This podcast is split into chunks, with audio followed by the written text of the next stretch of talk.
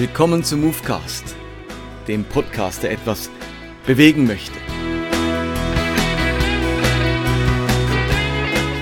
Mein Name ist Martin Benz, ich bin Theologe, gleichzeitig Gemeindepastor und Podcaster. Und der Wunsch mit meinem Movecast ist es, Glaube in Bewegung zu versetzen, Menschen zu helfen, dass ihr Glaube ein wieder passt, ein Zuhause findet, gerade dort, wo man den Eindruck hat, mit Glauben oder mit Glaubensaussagen oder mit einer bestimmten Dogmatik oder Ethik oder einem bestimmten Bibelverständnis nichts mehr anfangen zu können, neue Möglichkeiten, neue Perspektiven aufzuzeigen, um auch eine neue Leidenschaft für diesen Glauben und vor allem für die Person von Jesus Christus zu entwickeln.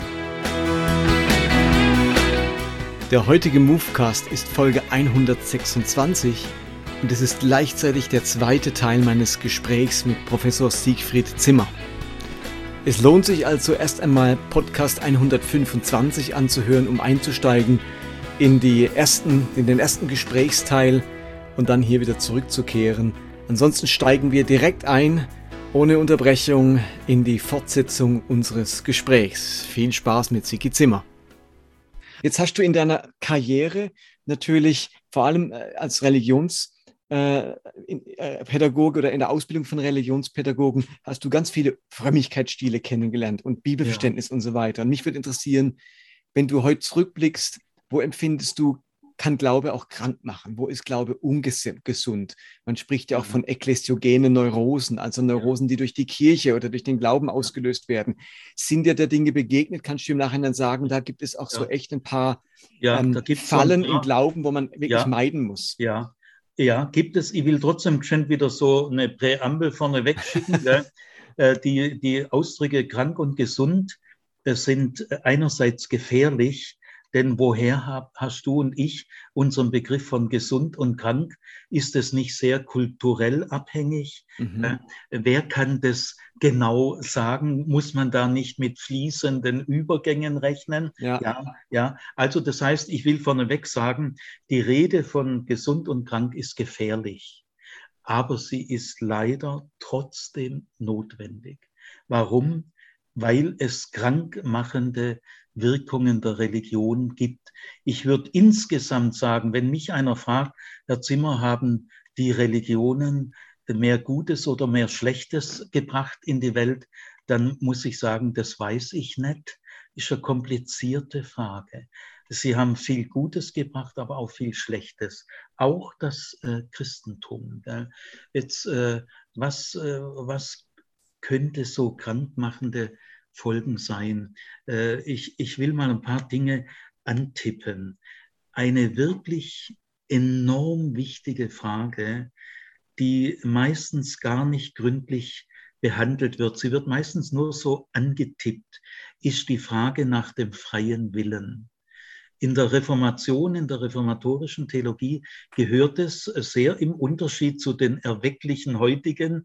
Ich mhm. sage mal lieber immer erweckliche Christen, dann muss ich nicht fundamentalistisch oder evangelikal sagen, ja. weil erwecklich bin ich selber auch. Äh, das verbindet mich. Ja. Also in der erwecklichen Christenheit besteht äh, zu, äh, zu einem großen Teil, 90 Prozent oder so, ich weiß auch nicht genau, äh, eine falsche Vorstellung vom freien Willen. Und zwar, der Mensch hat natürlich einen freien Willen, äh, das unterscheidet ihn. Äh, Tiere sind sehr in einem hohen Maße instinktgesteuert, das ist bei Menschen nicht so. Und wenn der Mensch keinen freien Willen hätte, dann wäre er ja auch nicht verantwortlich. Wir sind ja nur dann verantwortlich, wenn das auch in unserer Verfügung lag, dass wir so handeln oder anders. Auch das Weltgericht Gottes äh, prüft uns ja nach unserem Tun, nach unseren Taten. Mhm. Und da spielt natürlich der Wille eine enorme Rolle. Also insofern ist völlig klar, der Mensch hat einen freien Willen. Aber in den erwecklichen Kreisen wird bei kniffligen Fragen, die auch ein bisschen unangenehm werden, da wird manchmal so wie, wie mit der Pistole ein Schnellschuss. Äh, Gott hat dem Menschen einen freien Willen gegeben. Zack, bumm, peng, und dann ist alles klar. Äh, warum, warum glauben eigentlich so wenig Menschen an Gott? Peng, der Mensch, Gott hat den Menschen frei. Äh, äh, warum gibt es so viel Leid auf der Erde? Peng, der, Gott hat den Menschen freiwillig gegeben. Kommen wirklich äh, ein Großteil der Menschheit in die ewige Verdammnis? Wirklich? Ja, Peng, Gott hat den Menschen freien Willen gegeben. Gell? Das ist eine, ein ganz verhängnisvoller Automatismus. Was heißt denn das? Gott hat dem Menschen einen freien Willen gegeben. Das heißt gar nichts. Der Satz klärt eigentlich überhaupt nichts. Der Satz macht keine Tür auf, sondern er schlägt eine Tür zu. Es sagen dann auch viele solche erweckliche Christen, ja, wenn der, der Mensch in seiner Freiheit zu Gott Nein sagt, ja, dann kann Gott nichts machen. Ah, also wenn der, der, der, so hoch ehrt man den freien mhm. Willen, dass man sagt, wenn der Mensch Nein sagt zu Gott, ja, dann kann nicht mal Gott was machen. Ja, das ist ja der größte Blödsinn aller Zeiten. Äh, äh, als ich meiner Frau, meiner jetzigen Frau, einen Antrag machte, hat sie in der Freiheit ihres Willens Nein gesagt. Meine Frau hat mir einen glasklaren Korb gegeben. Du bist mir zu alt und ich weiß nicht, was sie alles gesagt hat. Meine Frau ist heute noch schwer stolz drauf, dass sie mir einen glasklaren Korb gegeben hat. Ja, aber meinst du, ich hätte dann aufgegeben? Meinst du, ich hätte gesagt, oh, der freie Wille, da kann ich nichts machen. Nein, jetzt habe ich erst, jetzt habe ich erst angefangen. Ich habe die angebackert.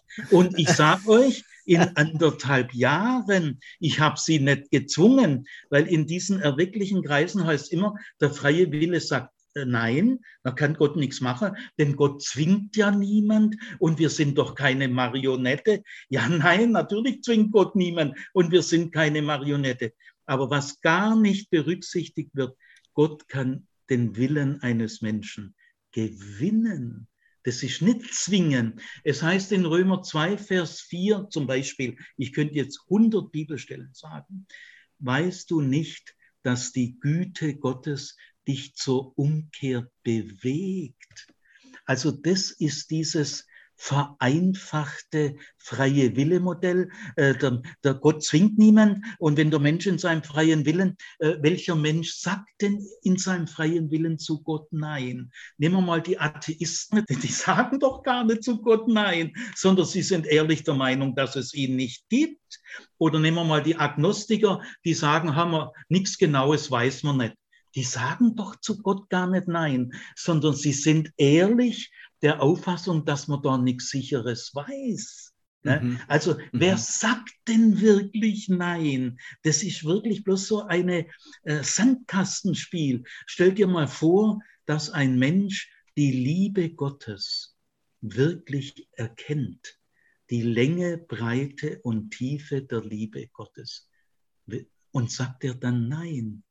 Kön kannst du dir oder könnt ihr erwecklichen Christen euch den Fall vorstellen, dass ein Mensch die Liebe Gottes wirklich erkennt und dann Nein sagt? Und dann Nein sagt, ja. Weil das Nein sagen ist doch nur dann berechtigt, wenn ich das kenne, zu dem ich Nein sage. Nehmen wir mal der Steinmeier, unser Bundespräsident, der kriegt demnächst jetzt eine Entscheidung, soll man den nochmal zur Wahl äh, eine nächste Amtsperiode gönnen oder nicht. Ja, das ist eine echte Entscheidung, ja, nein, denn alle, die die, die Wahl zur Bundesversammlung, die haben ja alle vier Jahre Steinmeier erlebt oder fünf Jahre. Und jetzt können sie sagen ja oder nein. Aber dieses Ja, Nein, gell, ich bin dann der Ja-Sager und die anderen werden dadurch zum Neinsager. Aber die sagen doch gar nicht zum biblischen Gott und seiner Liebe Nein. Also da ist ein ganz tiefes Trugbild. Ja. Und wie du am Anfang gesagt hast, äh, ich habe mich bekehrt. Das ist immer auch ein Selbstlob. Immer ist, weil ich, habe mich, ich nenne dieses Christentum das Ich habe mich Christentum. Es gibt ja auch eine Bewegung in Deutschland, entschiedenes Christentum. Da ist das Entscheidende, ist die Entscheidung. Ja. ja. Und das ist der erste Schritt und das ist die Basis. Und jetzt brauchst du nur noch aufpassen, dass du immer an deiner Entscheidung festhältst. Ja, nicht verwässern. Gell? Ich habe mich entschieden. Diese erwecklichen Christen, sehen sich selber als ein Mensch, der sich entschieden hat. Ein Mensch, der sich bekehrt hat. Und das verhindert eine wurzeltiefe Bescheidenheit.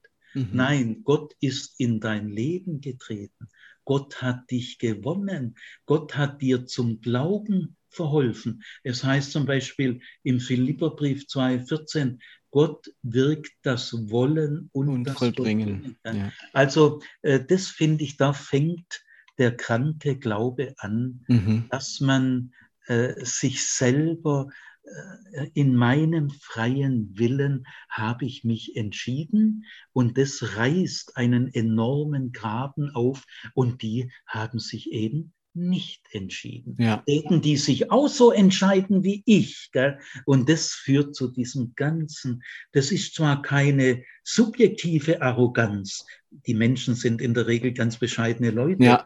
aber es ist eine strukturelle Arroganz.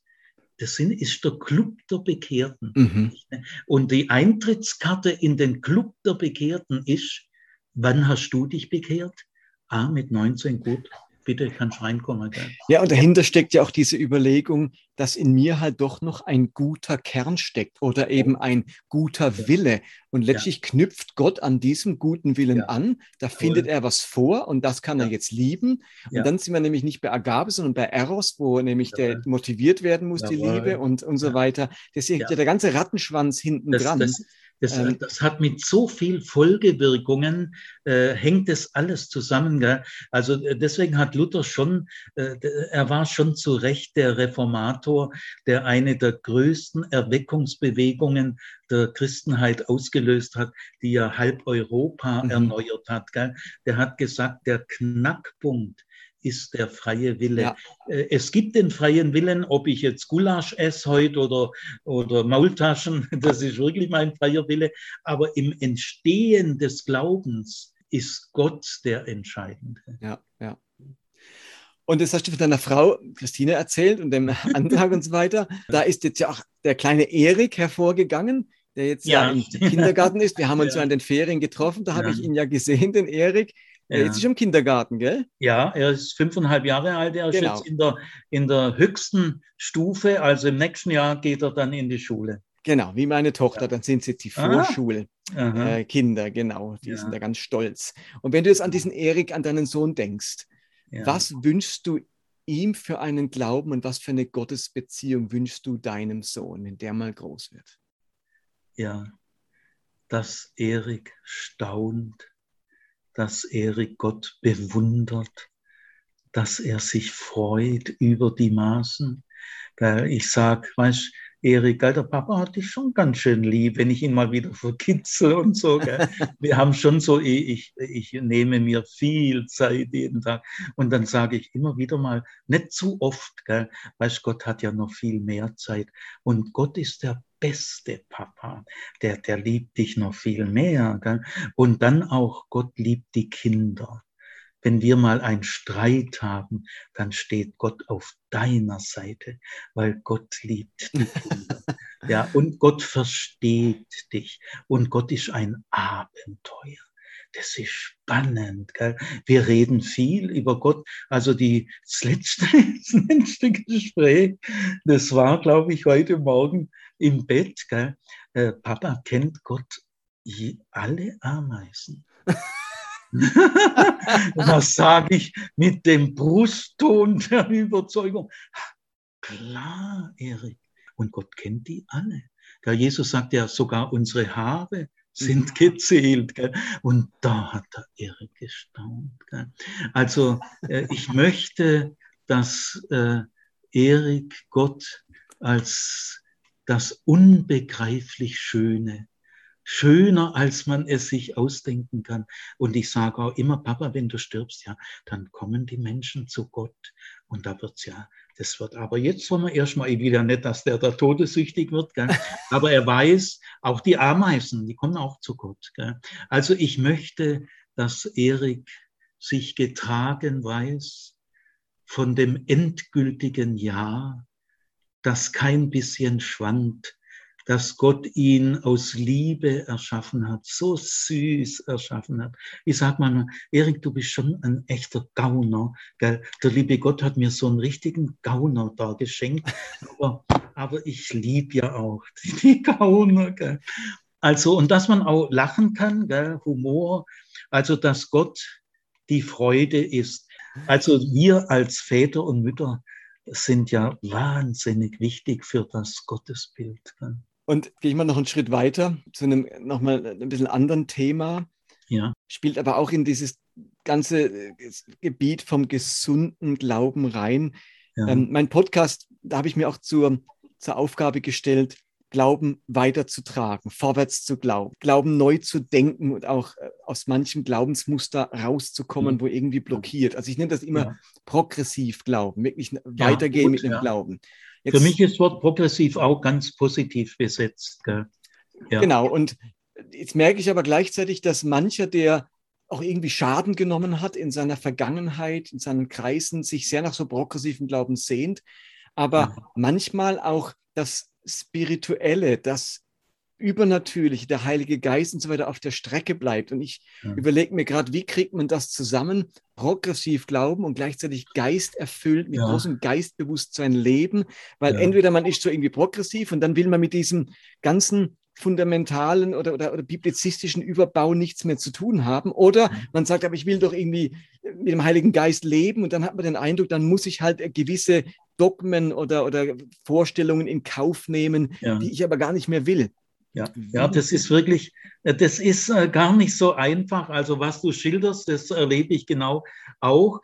Also in der Phase, wo man verengte, verkrustete Formen des Glaubens, die eine freie Entfaltung der Persönlichkeit sehr erschweren. Gell? Ich möchte ja auch als Religionspädagoge nicht jede Art von Glauben fördern, sondern nur eine Art von Glauben, die die gesunde Persönlichkeitsentwicklung fördert und mich nicht ängstlich, unterwürfig, Angst vorm kritischen Denken oder Angst vor Kontakten, dass ich ganz scheu werde. Mit den Ungläubigen macht man nichts zusammen. Mhm. Also es gibt ja viele solche Engführungen.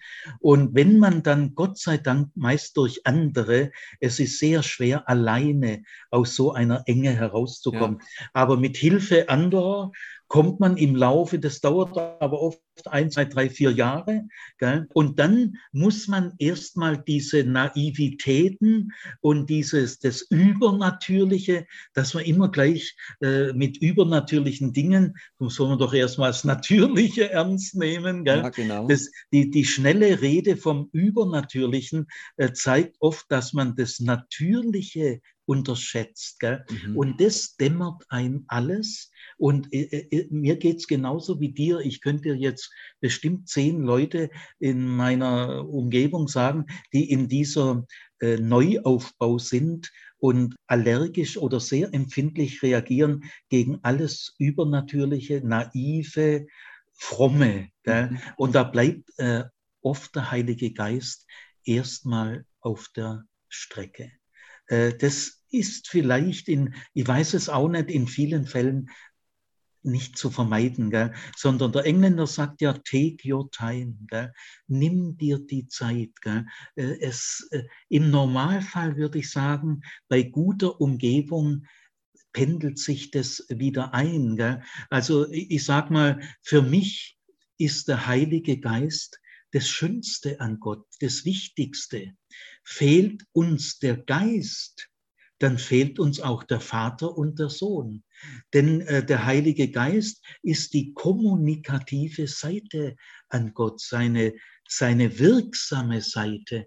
Ja, und das betone ich äh, so überall so gut ich kann, weil ich selber auch erlebe, mhm. äh, das Evangelium oder Gott ist nicht eine Theorie, sondern ist eine Kraft. Gott ist eine Kraft, die kann man spüren, erfahren. erfahren gell? Und da, diese Ermutigung brauchen die Leute dann. Also da habe ich viel in der Pfingstbewegung gelernt.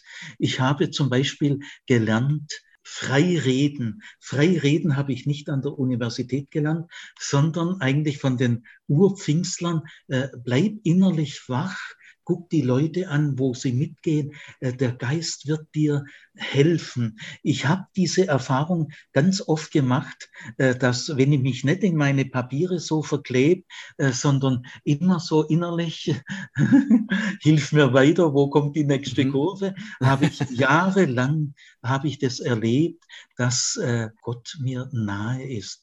Ich habe auch, ich will mal so auch ein paar etwas deutlichere Sachen sagen. Ich habe immer wieder erlebt, auch als Theologieprofessor, dass ich so innere Impulse, äh, so Inspirationen mhm. kriege. Gell? Äh, ich verlasse mich in, äh, seit Jahren darauf. Die kommen immer, wenn du es nicht denkst. Also ich will mal zwei, drei Fälle äh, sagen. Gell? Ich habe das meiner Frau immer wieder gesagt und siehe da, es fängt bei ihr auch an. Gell? Äh, das ist nämlich so, wenn du es lehrst, dann passiert es auch. Mhm. Du musst es auch lehren. Gell? Ich habe mal, saß mal am Schreibtisch und wollte da gerade Vortrag ausgearbeitet. Ich sage nur das, was mir jetzt gerade einfällt. Ja. Ich, könnte hundert Sachen sagen. und dann ähm, fällt ein. Gell? Äh, ein arabischer Name von einem Professor, einem muslimischen Professor in Tübingen, mit dem ich schon manche Tagung hatte, aber ich habe seit Monaten gerade nichts mit ihm zu tun gehabt. Ich schreibe also weiter und der Name fällt mir wieder ein und er fällt mir noch drei, vier, fünf Mal ein und dann ist mir klar geworden, da will jemand äh, klopft da bei mir an. Und dann ist mir eingefallen, dass dieser Professor sowieso vom Rektor der Universität abgesetzt äh, wurde als Direktor des Islamischen Zentrums, weil er zu streng war für seine Mitarbeiter. Gell? Mhm. Der wollte immer, dass sie der ganze Tag hier sind, können auch von daheim her schaffen. Gell? Also er hat die gestriezt. Gell? Und dann haben sich praktisch alle Mitarbeiter über ihn beschwert. Und dann hat der äh, Präsident der Universität Tübingen, den von heute auf morgen, das kann er, abgesetzt. Gell? Und das habe ich irgendwo mitgekriegt und das fiel mir jetzt ein. Gell? Und jetzt rufe ich den an. Ich, ich greife zum Hörer und rufe ihn an. Und er ist am Hörer.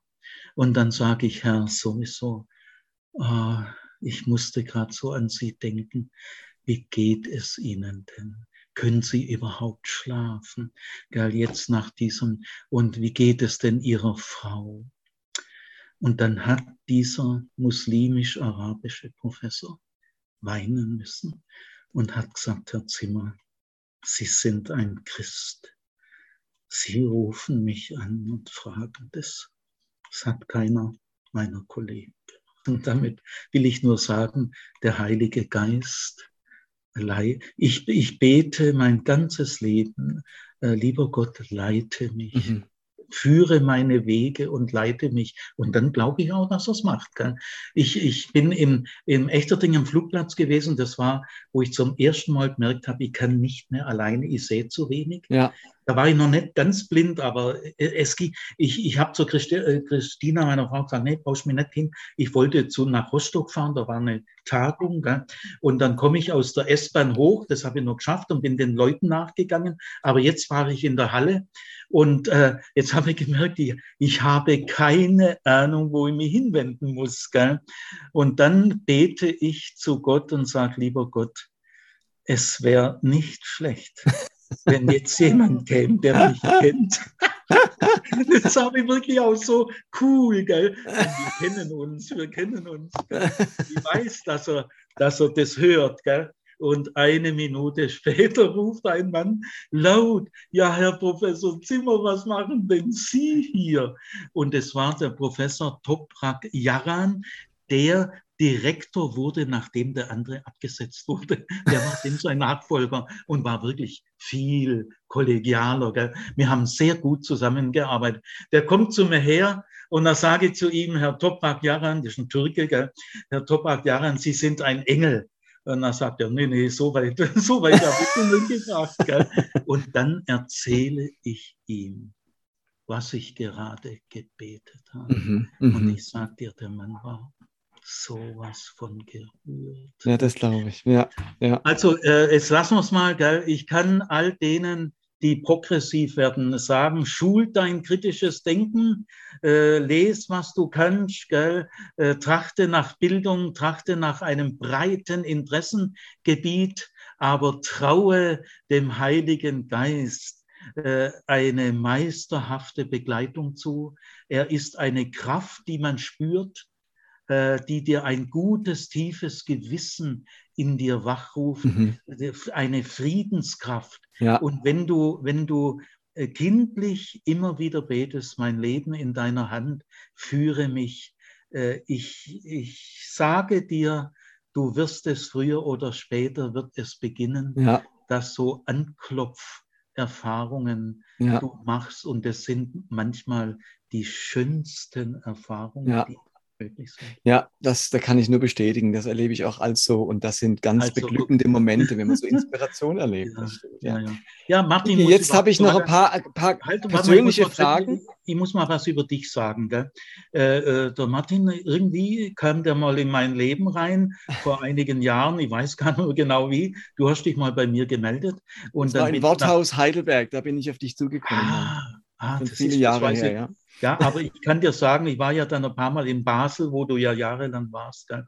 Und diese Freiheit, die in deiner Gemeinde äh, zu spüren war, gell? und dein, deine, deine innere Freiheit, aber auch dein Engagement und deine Offenheit. Ich habe dann oft äh, wirklich, das weißt du jetzt vielleicht gesagt, ich habe oft gesagt, du in Basel, Leute, da gibt's, so stelle ich mir eine Freikirche vor. Gell? Ich bin nämlich eigentlich schon sehr nahe an der freikirchlichen Idee, weil die ist ja viel näher am Neuen Testament wie die Volkskirchen. Gell? Trotzdem bleibe ich in meiner geliebten Volkskirche. Gell? Aber äh, Freikirchen in der Freiheit und in, in der Nähe zum Heiligen Geist, das ist eine feine Sache. Ach, vielen Dank. Das freut ja. mich ja, dass du das so erlebt hast. Ja, du warst schon ein paar Mal ja, bei uns, ich, genau. So da sind wir genau beim richtigen Thema. Jetzt habe ich noch drei ja. Fragen, wo ich am liebsten hätte, dass du nur mit einem Satz antwortest, so aus also dem Bauch gut. raus. Jawohl. Nämlich deine Botschaft an die Freikirchen, an die Landeskirchen und, oder an die äh, evangelische Kirche und an die katholische Kirche. Also an die drei Kirchen, Freikirche, Landeskirche, evangelische und katholische. In einem Satz, was ist deine Botschaft an diese Kirche? Also ich beginne mit meiner Landeskirche und damit auch EKD, also evangelische Landeskirche. Habt den Mut, eure Gottesdienste tiefgreifend umzustellen und äh, auf neue Weise neue Menschen zu gewinnen. Äh, bringt bitte diesen Mut auf, sonst sterbt ihr langsam vor euch hin. Mhm, Jetzt zu den Freikirchen. Ja, eure Grundidee ist sehr gut. Äh, Gott sei Dank gibt es Freikirchen, Gott sei Dank gibt es die Täufer. Äh, ich bejahe äh, diese Sicht. Und die Freikirchen haben unendlich viel Erweckliches und Gutes bewirkt.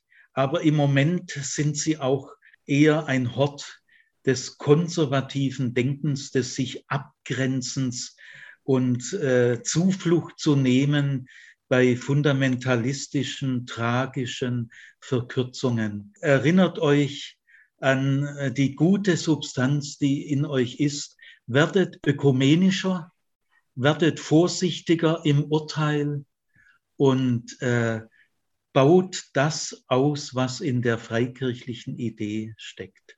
Mhm. Jetzt meine Botschaft an die katholische Kirche. Ja, ihr seid die älteste Kirche. Das ist ja auch was Schönes.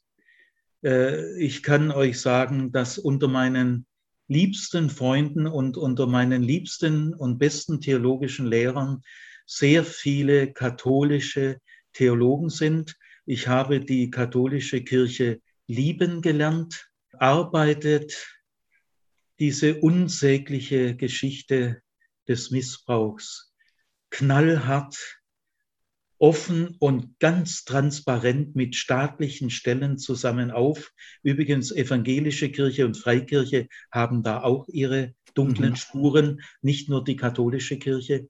Ja, und äh, ich glaube, dass die katholische Kirche noch eine große Zukunft vor sich hat. Die Liebe hofft alles und sie hofft auch, dass in der katholischen Kirche äh, neue Aufbrüche sich bahnbrechen werden. Mhm. Wow, das war jetzt sehr beeindruckend, was du so in wenigen Sätzen zu diesen drei Kirchen sagst. Vielen Dank, Sigi. Wir haben persönlich gestartet und ich würde gerne auch persönlich wieder enden.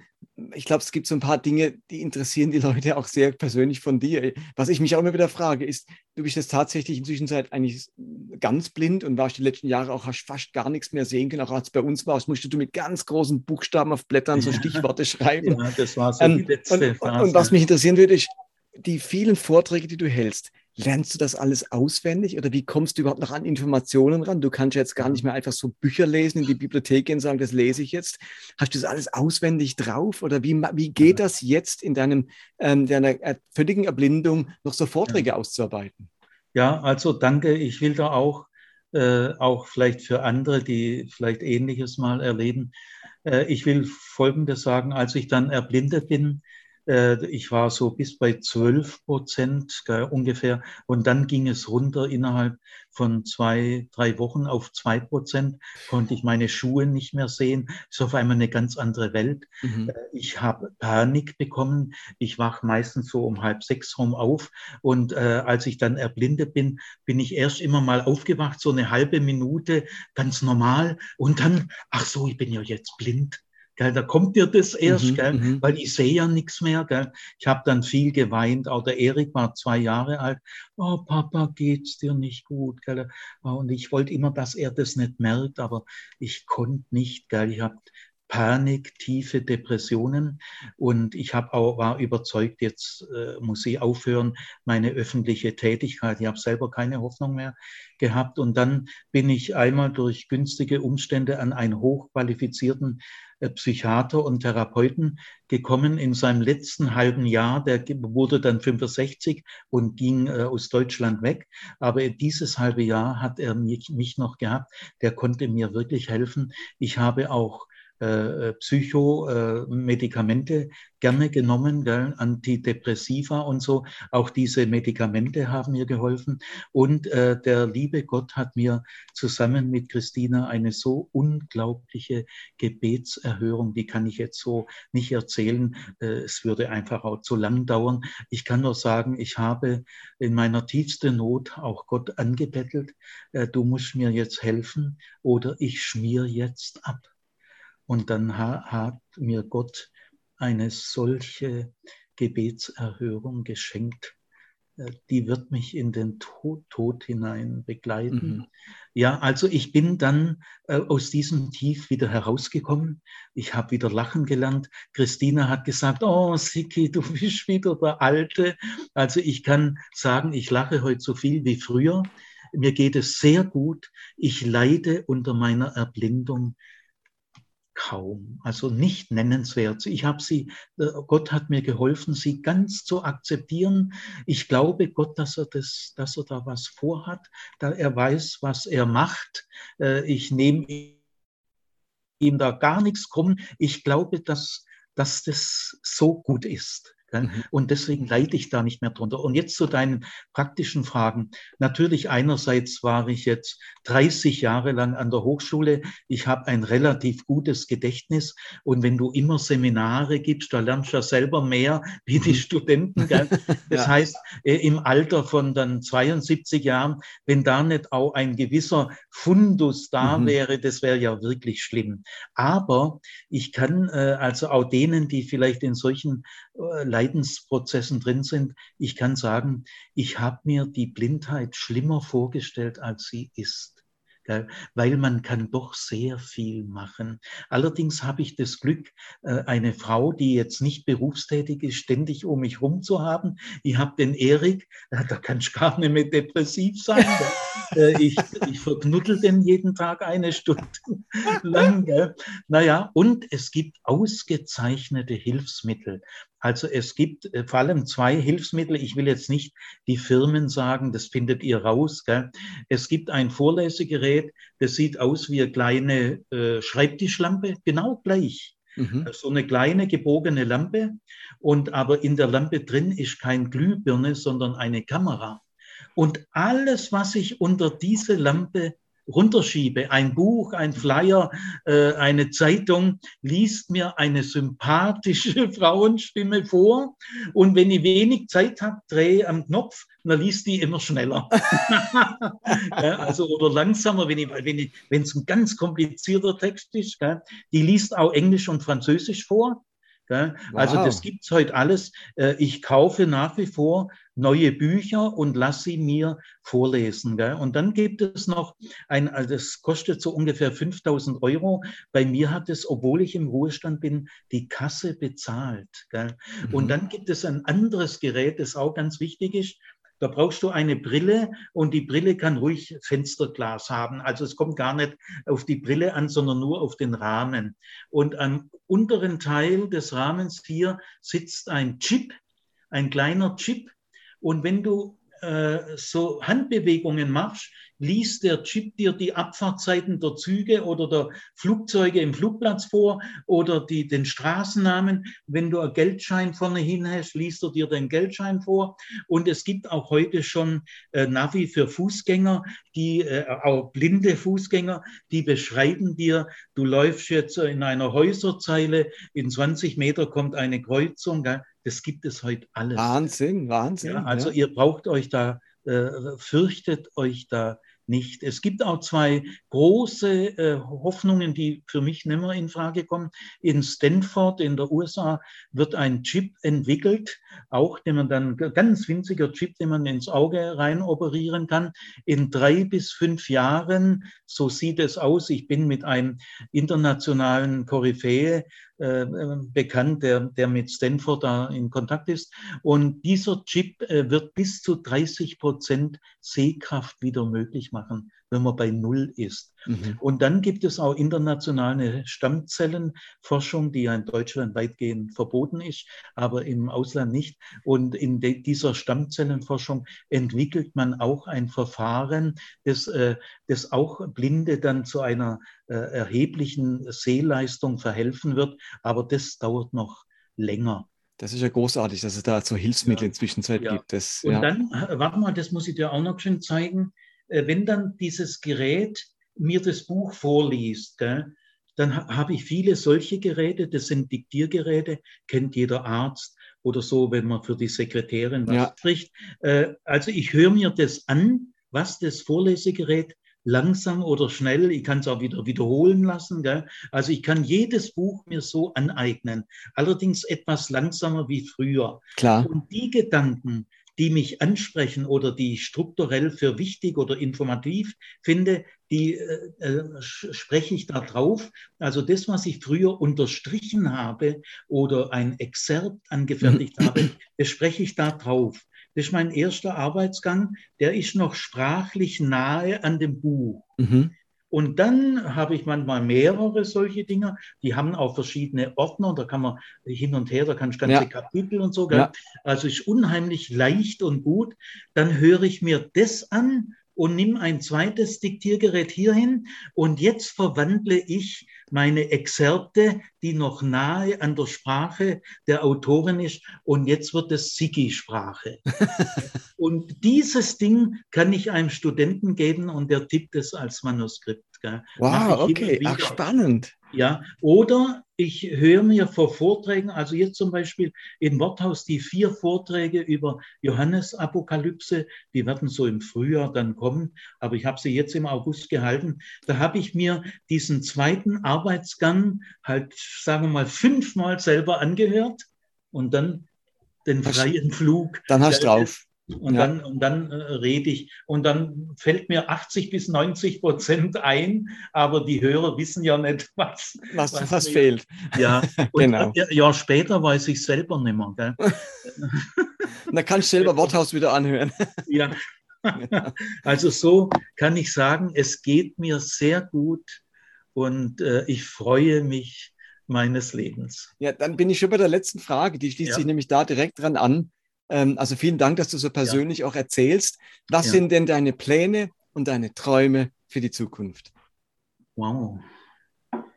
Ja, also zu meinen Träumen, muss ich wirklich sagen, gehört Worthaus äh, dieses Internetprojekt, äh, ich sage es mal www.worthaus.org.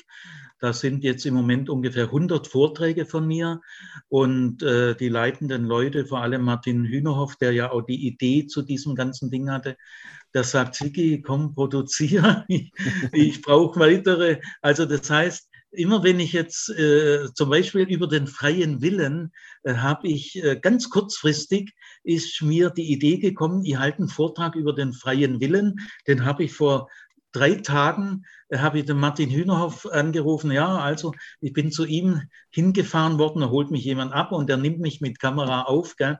Also ich habe noch vor, einige Lieblingstexte, zum Beispiel das Gleichnis vom verlorenen Sohn. Äh, das ist natürlich der allerliebste Text von mir in der ganzen Bibel. Und äh, den bereite ich ein Jahr lang vor, weil dieser Text, das soll sozusagen mein, äh, ja, mein Höhepunkt oder mein Abschied oder äh, dieses Gleichnis möchte ich mit brennendem Herzen interpretieren, aber auch andere Geschichten, zum Beispiel die Ehebrecherin oder so. Ich habe also noch einige äh, so biblische Kernbereiche, die ich in Worthaus äh, unterbringen will. Äh, dann gehört zu meinen Träumen, ich möchte noch erleben, wenn Erik zum ersten Mal verliebt sich verliebt. Das kann das schon in der ersten Klasse passieren, Sigi. Ja. Ich habe gerade Erstklässlerin ja, ja, Ich habe hab mich mal in der zweiten Klasse Grundschule ja fast unsterblich verliebt. Gell. Mal sehen, ob er es sagt. Ich, ich frage ihn da nicht danach. Gell. Ja, und auch die Ehe, miteinander alt werden in einer Ehe. Wir, ich kann sagen, wir verbringen jetzt so eigentlich die schönste Zeit unserer Ehe. Ich bin blind, ich brauche Christina, Christina hat Zeit, sie ist um mich herum und das ist ja wunderschön. Mhm, mh. Ja, ansonsten, äh, der Heilige Geist ist der Überrascher. Gell? Mal sehen, mal sehen, was der dann noch so im Einzelnen in seinem Köcher hat. Das weiß ich ja nicht. Gell?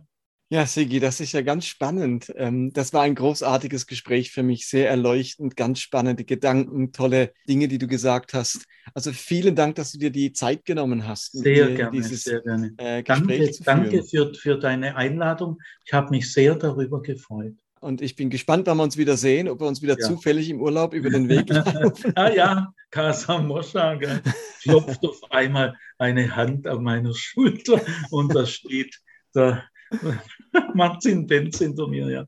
Ja, ja. mal sehen. Genau. Ähm, also. Wunderbar. Ich wünsche dir alles Gute, auch gesundheitlich eben in der Familie, für all die Träume ja. und Pläne, die du hast in der Zukunft.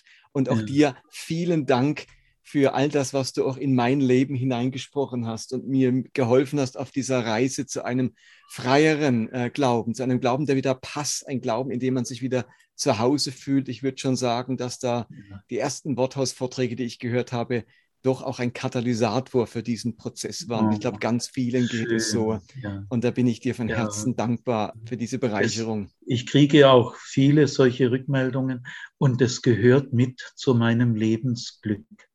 Ja, das kann ich gut nachvollziehen. Ja. Also vielen Dank dir, Sigi. Ja, also macht's gut.